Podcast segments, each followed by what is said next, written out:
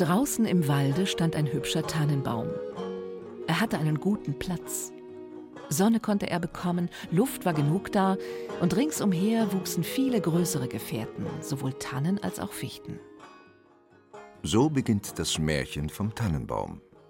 Es ist eine dieser traurig zarten Geschichten des dänischen Dichters Hans Christian Andersen, die uns heute durch ein vorweihnachtliches Feature führen wird, mit dem wir dem Weihnachtsbaum ein wenig auf die Nadel fühlen wollen. Auch wenn die meisten heute gebräuchlichen Weihnachtsbäume in Gestalt der beliebten Nordmantannen von großen Plantagen aus des Dichters Heimat Dänemark kommen, gehen wir doch zuerst dorthin, wo wir unseren geschätzten Weihnachtsbegleiter am liebsten hinimaginieren, in den finsteren Wald. Oft ist es im Wald ja sehr, sehr leise, vor allen Dingen im Winter.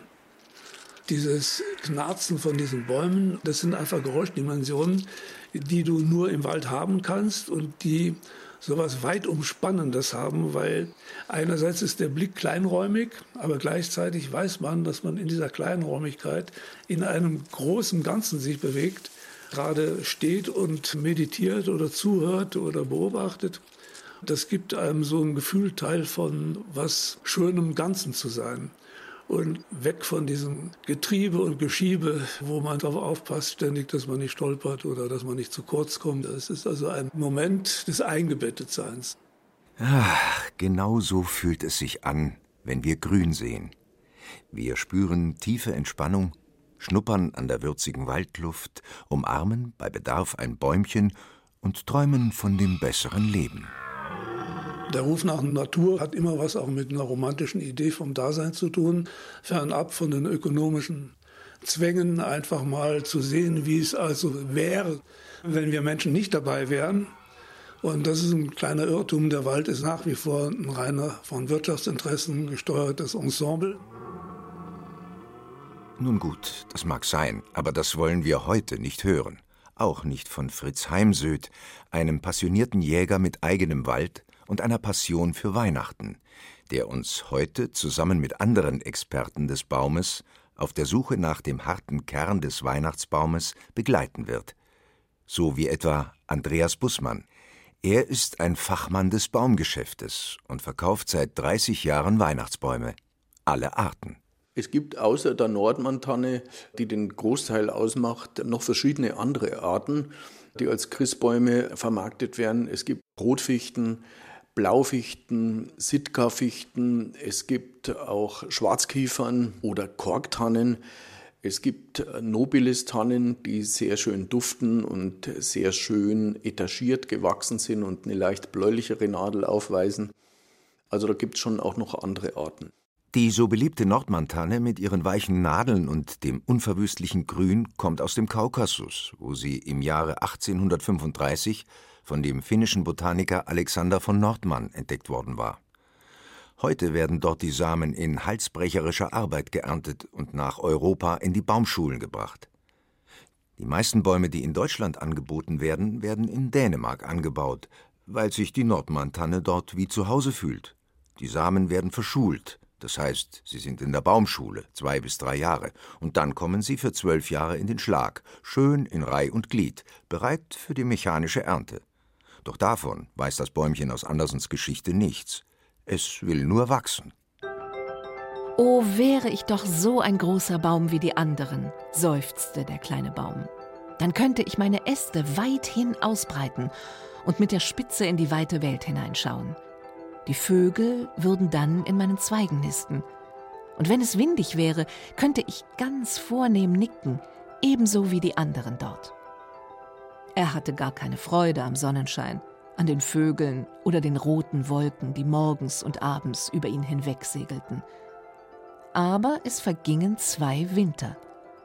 Und im dritten war der Baum so groß, dass der Hase um ihn herumgehen musste. Ach, wachsen, wachsen, groß und alt werden, das ist doch das einzig Schöne in dieser Welt, dachte der Baum.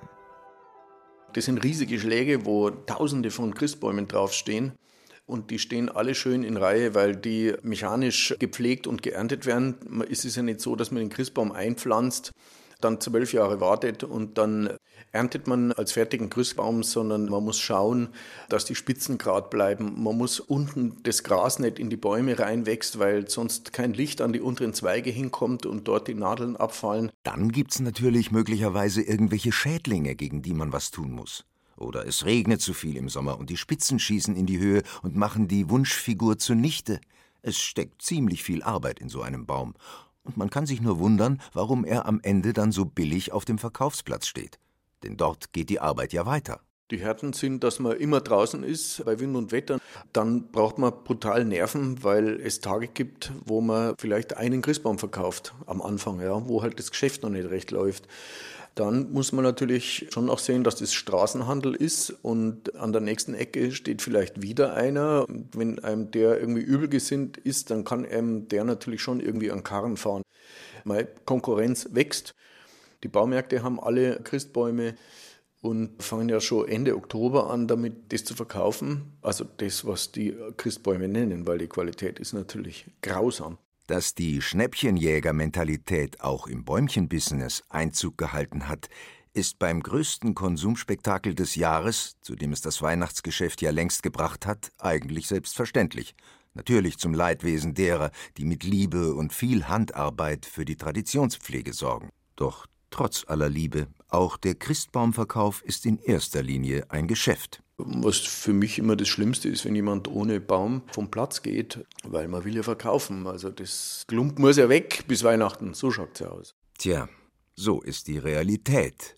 Von der weiß unser verträumtes Märchenbäumchen allerdings nichts, sondern macht weiter, wie es seine Natur ist. Er wuchs und wuchs. Winter und Sommer grünte er. Dunkelgrün stand er da, die Leute, die ihn sahen, sagten, das ist ein schöner Baum. Und zur Weihnachtszeit wurde er als erster von allen gefällt. Die Axt hieb tief durch das Mark. Der Baum fiel mit einem Seufzer zu Boden. Er fühlte einen Schmerz, eine Ohnmacht. Er konnte gar nicht an irgendein Glück denken. Er war betrübt, von der Heimat scheiden zu müssen, von dem Flecke, auf dem er aufgewachsen war, er wusste ja, dass er die lieben alten Kameraden, die kleinen Büsche und Blumen ringsumher nie mehr sehen werde, ja vielleicht nicht einmal die Vögel. Genau, die würde der Weihnachtsbaum nicht wiedersehen. Dafür ist er aber bei Andersen nun sehr gespannt darauf, was denn da Wundersames auf ihn zukommen würde. Denn er stellt sich das Weihnachtsfest noch sehr würdevoll und feierlich vor. Etwa so, wie es für manchen auch gewesen sein mag, damals, in der guten alten Zeit, an die sich der 92-jährige Heimatdichter Franz Fink aus Eschenau noch gut erinnern kann. Den Weihnachtsbaum, den haben wir aus unserem Wald raus. Aber das war auch immer ein wenig schwierig, weil die schönsten Bäume waren ja dort gestanden und haben sich dort entwickelt, da war ein gewisser freier Platz war. Und da war doch vor einem Christbaum schlagen das viel zu schade wenn's denkst, bis sich so ein Baum entwickelt. Und dann habe ich immer Bäume rausgemacht. Die war ein wenig beengt. Und da haben wir dann mit einem Bohrer einmal ein Essler wieder reingemacht. Und hat er genauso seinen Zweck erfüllt, als wäre einer, der war da so frei und so schön gewachsen ist. Das waren meistens Fichten. Dann haben wir weniger gehabt und der wäre auch zu Schrot gewesen. In der Familie von Franz Fink wusste man den Wert der Dinge wohl zu bemessen. Wir waren eine Großfamilie und da hat meine Mutter aus unserem Gemüsegarten das Essen alles vorbereitet. Die Kartoffeln und so weiter haben wir in großen gebaut. Wir haben vier Kühe und acht Sei gehabt. Und dann haben wir ein großes Bienenhaus gehabt. Wenn ich jetzt denke, wenn man immer sagt, wo Milch und Honig fließt, da kann ich Ihnen bloß sagen, das war bei uns der Fall. Aber von selber kommt es auch nicht.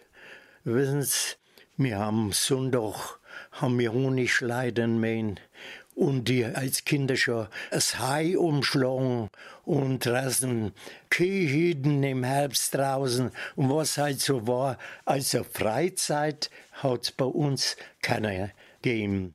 Es gab keine Freizeit. Aber es gab Träume, Sehnsüchte und den Zauber von Weihnachten. Am Abend war's in der heiligen Nacht. Das hast schon keinen mehr gesehen. Doch umso mehr wird drinnen gemacht. Fürs Feste war mal geschehen. Meine Mutter hat halt viel zu tun. Das war bei uns das Gefret. Drum sagt's zu mir, horch, Godabo, schau bloß und geh ins Bett. Was meinst, wenn dich das Christkind sicht? Das wär nicht auszudenken. Bläst er die Augen raus aus dem Gesicht und aus wär's mit den Schenken. Da bin ich noch sud erschrocken, hau leise mit mir gret. Jetzt macht ich aber auf die Socken und verroll den auf ins Bett. Auf einmal schellt's draus an der Tür, im Stillen war ich ja froh. Es Herz haut ganz laut geschlungen in mir. Jetzt ist das Christkind da. Meine Mutter hat mit dem Christkind geredet. Im Gang sind sie zwar gestanden. Kein Muxer hab ich da im Bett ein jedes Wort verstanden. Gesagt hat zu meiner Mutter gleich, sie muss noch weiter fliegen. Am Bastelkasten hat's dabei, den bloß der Profi kriegt. Meine Mutter hat nur in der Nacht, genau ich mich erinnere, ans Bett mein Bastelkasten bracht. Vor Freit hau ich nur grinne. Eingeschlafen bin ich ganz beglückt. Gewusst hau ich seit der Nacht, dass das Christkind uns der Himmel schickt und uns Menschen glücklich macht. Franz Fink hat seinen großen Gedichtzyklus zu Weihnachten viele Jahre an vielen Orten vorgetragen und sicherlich etwas zum Klingen gebracht, was die Menschen an Weihnachten suchen, im Inneren ihrer Kinderseele, bevor sie sich dann wieder im Konsumtaumel verlieren. Die Abreise hatte durchaus nichts Behagliches. Der Baum kam erst wieder zu sich selbst, als er auf dem Hofe mit den anderen Bäumen abgeladen wurde und einen Mann sagen hörte, der hier ist prächtig, wir wollen keinen weiter als nur diesen. Wie gut es sich anfühlt, nach der Suche zwischen kalten spitzen Nadeln endlich das rechtgewachsene Objekt der vorweihnachtlichen Begierde gefunden zu haben, kann wohl jeder Baumkäufer nachfühlen. Denn manchmal kann das durchaus dauern. Ein Phänomen war übrigens ein Herr, der bei uns mal auf dem Christbaumplatz war, an einem Sonntag. Und dieser Herr war acht Stunden auf unserem Christbaumplatz. Der, es war so, der kam rein und wir haben ihn kurz begrüßt, äh, wollte dann jetzt keine Beratung haben. Dann haben wir ihn durchschauen lassen. Dann ist mein Kollege hingegangen und hat mit ihm erstmal über Christbäume gesprochen und dann geratscht und dann hat man wieder in Ruhe gelassen. Und dann ging er durch unsere Reihen und das war ja kein Riesenplatz, da waren 70 Bäume aufgestellt oder vielleicht 100 dann habe ich mir gedacht, naja, also vielleicht braucht er nur so einen Stups. Jetzt äh, gehst noch mal hin und redest noch mal mit dem. Dann habe ich mit dem gesprochen. Dann haben wir ihn in Ruhe gelassen und dann war der wirklich am Nachmittag um fünf immer noch da und um halb sechs hat er sich dann einen Baum ausgesucht, hat den gekauft und ist gegangen. Und wir haben gedacht, naja, also das war jetzt auch mehr als ein Christbaum-Einkauf, das war irgendwas, was wir nicht verstanden haben. Doch normalerweise geht es schon um das eine, das Verkaufen. Und das ist bei manchem Exemplar gar nicht so einfach. Es gab so Dauersteher, die standen im Eck und die standen vom ersten Advent bis kurz vor Weihnachten da hinten.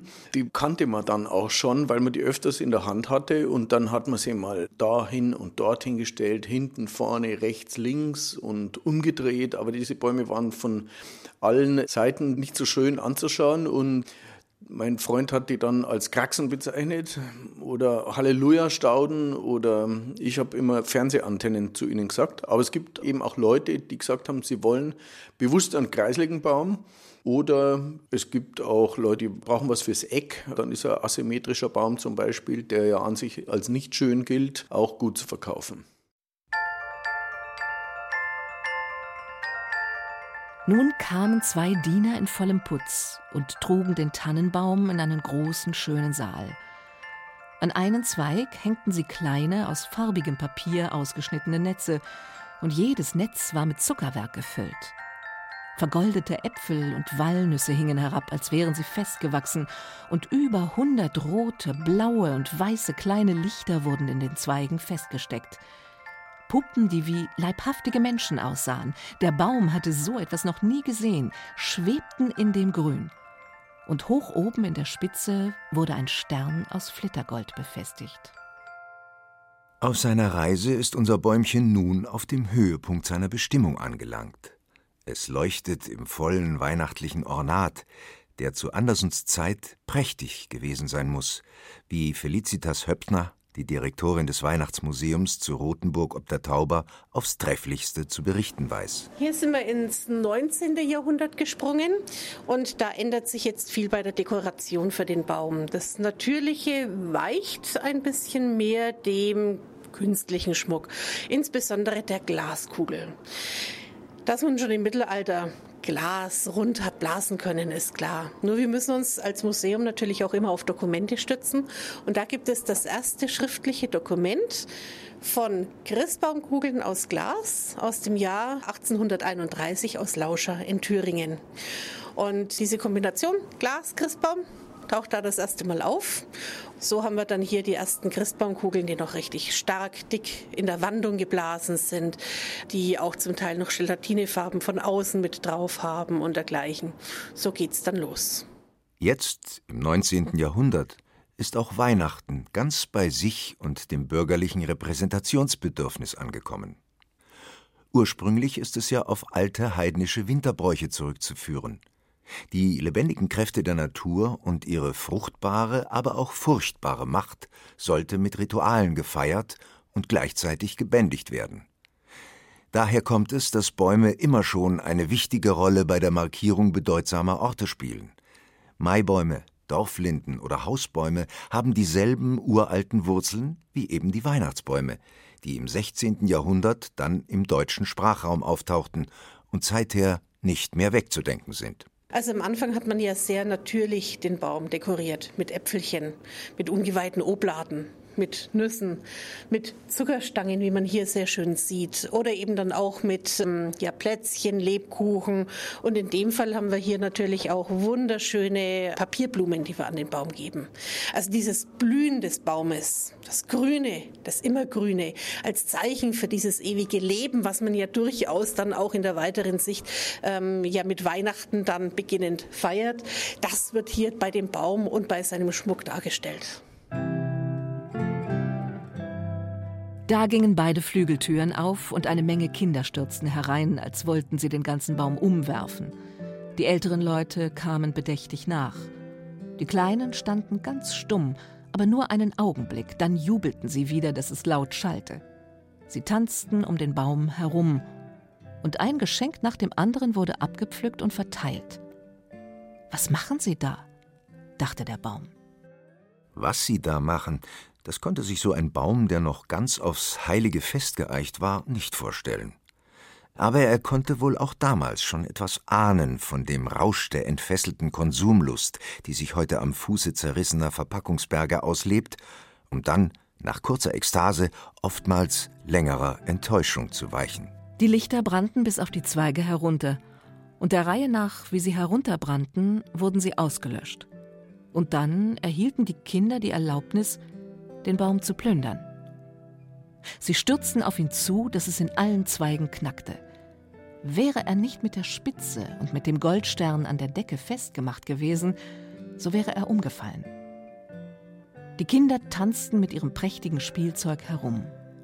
Niemand sah den Baum an, außer der alten Kinderfrau, die zwischen die Zweige blickte.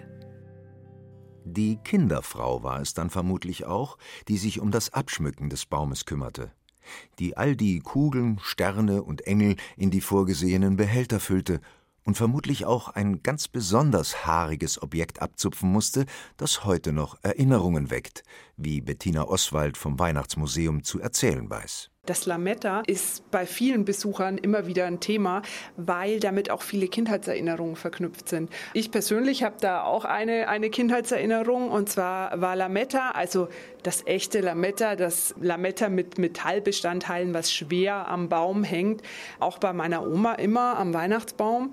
Und das wurde Fädchen für Fädchen auf dem Baum gehängt. Das muss ganz akkurat am Baum hängen.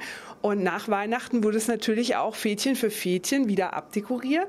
Und der Opa stand hinterm Bügelbrett und hat jedes Fädchen Lametta mit dem Bügeleisen glatt gebügelt, in die Kiste hineingelegt, dann Seidenpapier drüber.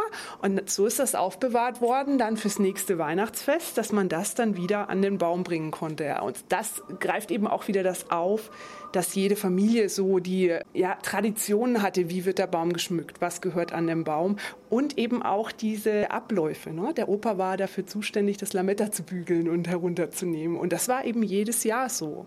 Und das war schon auch was Tolles bei uns in der Familie und ich bekomme das auch immer von ganz vielen Gästen erzählt, was es da so für Bräuche und für wie das abgelaufen ist einfach zu Weihnachten, weil sich da doch schon manche Sachen in den Familien immer manifestiert haben, die dann jedes Jahr gleich abgespielt wurden. Für Andersens Tannenbaum aber wird sich bald nichts mehr abspulen, auch wenn er selbst noch ganz ahnungslos ist.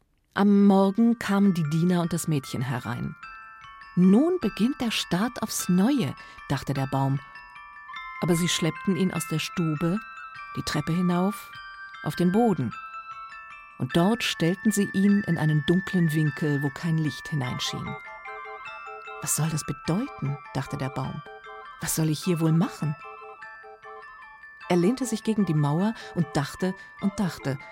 Und er hatte Zeit genug, denn es vergingen Tage und Nächte. Niemand kam herauf. Und als endlich jemand kam, so geschah es, um einige große Kisten in die Ecke zu stellen. Der Baum stand ganz versteckt. Man sollte meinen, er sei ganz vergessen worden. Das Schicksal, es nähert sich mit großen Schritten. Und all die Bäume, die sich bis in den März hinein auf unseren Gehwegen hinter Altglascontainern und auf Fahrradwegen aneinanderkuscheln und dabei traurig mit ihren Nadeln rascheln, Sie können ein Lied davon singen. Das war immer ein Problem, was mit diesen Bäumen passiert, die man nicht verkauft. Wir hatten das Privileg, dass wir die zum Großhändler zurückbringen durften. Der hatte aber teilweise richtige Halden in der Großmarkthalle liegen von übrig gebliebenen Bäumen, wenn die Disposition nicht so optimal war. Es gab Jahre, da hat er sich dann so einen Häcksler gekauft und der stand dann ein Mann in der Großmarkthalle und hat tageweise Bäume verhäckselt. Das war relativ bitter. Und diesen Häcksel wollte damals auch niemand haben. Also das war relativ schwierig. Aber das hat sich alles verändert, weil das ist ja mittlerweile Biomasse und ähm, wird gut verwertet in Heizanlagen oder irgendwelchen öffentlichen ähm, Energieverwerteranlagen. Vorbei, vorbei, sagte der arme Baum. Hätte ich mich doch gefreut, als ich es noch konnte. Vorbei, vorbei. Der Diener kam und hieb den Baum in kleine Stücke. Ein ganzer Stapel lag da. Prächtig loderte er unter dem großen Braukessel. Und der Baum seufzte tief. Jeder Seufzer war wie ein kleiner Schuss. Deshalb liefen die Kinder, die da spielten, herbei und setzten sich vor das Feuer, blickten hinein und riefen Piff, Paff. Aber bei jedem Knall, der ein tiefer Seufzer war, dachte der Baum an einen Sommertag im Wald oder an eine Winternacht da draußen, wenn die Sterne funkelten. Und dann war der Baum verbrannt. Die Knaben spielten im Garten und der Kleinste hatte den goldenen Stern auf der Brust, den der Baum an seinem glücklichsten Abend getragen hatte. Nun war der vorbei. Und mit dem Baum war es vorbei. Und mit der Geschichte auch. Vorbei, vorbei. Und so geht es mit allen Geschichten.